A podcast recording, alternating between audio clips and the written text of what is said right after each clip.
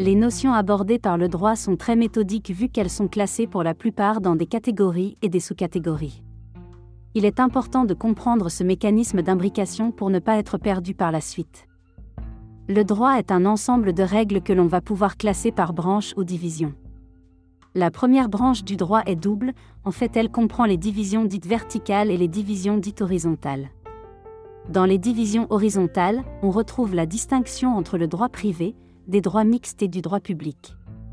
Concernant les divisions verticales, on retrouve le droit international, le droit de l'Union européenne et le droit interne. Les différents types de droits.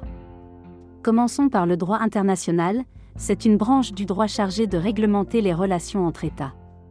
On distingue le droit international privé du droit international public.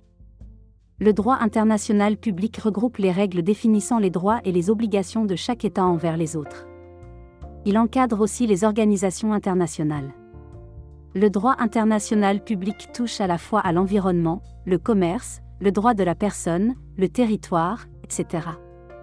Le droit international privé regroupe l'ensemble des règles de droit conditionnant les relations internationales entre personnes privées.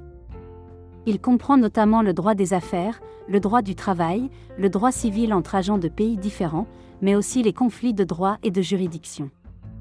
Le droit de l'Union européenne, c'est l'ensemble de règles instaurées par les différents traités constitutifs et adoptés par les institutions de l'Union européenne, afin de réaliser les objectifs fixés par les traités, règlements et directives, et jurisprudence de la Cour de justice de l'Union européenne, droit dérivé.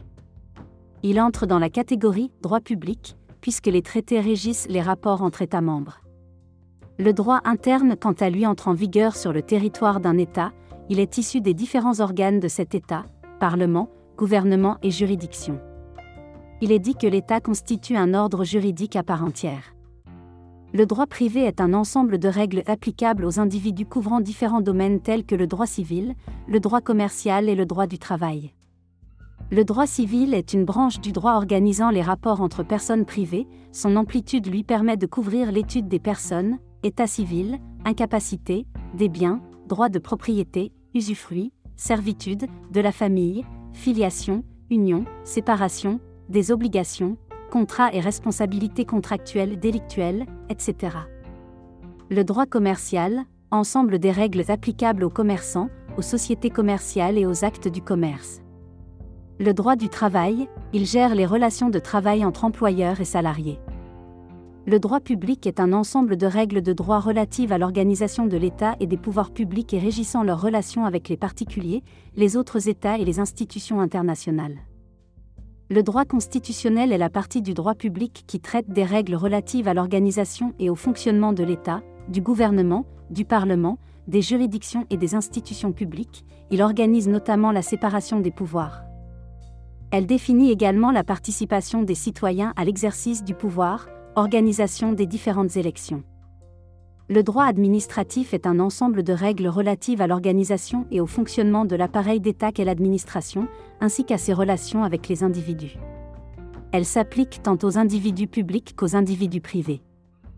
Les droits mixtes correspondent à certaines branches du droit relèvent à la fois du droit privé et du droit public. Et pour finir, le droit pénal se concentre sur les règles juridiques définissant les infractions, les conditions dans lesquelles leurs auteurs peuvent être traduits en justice et leurs peines.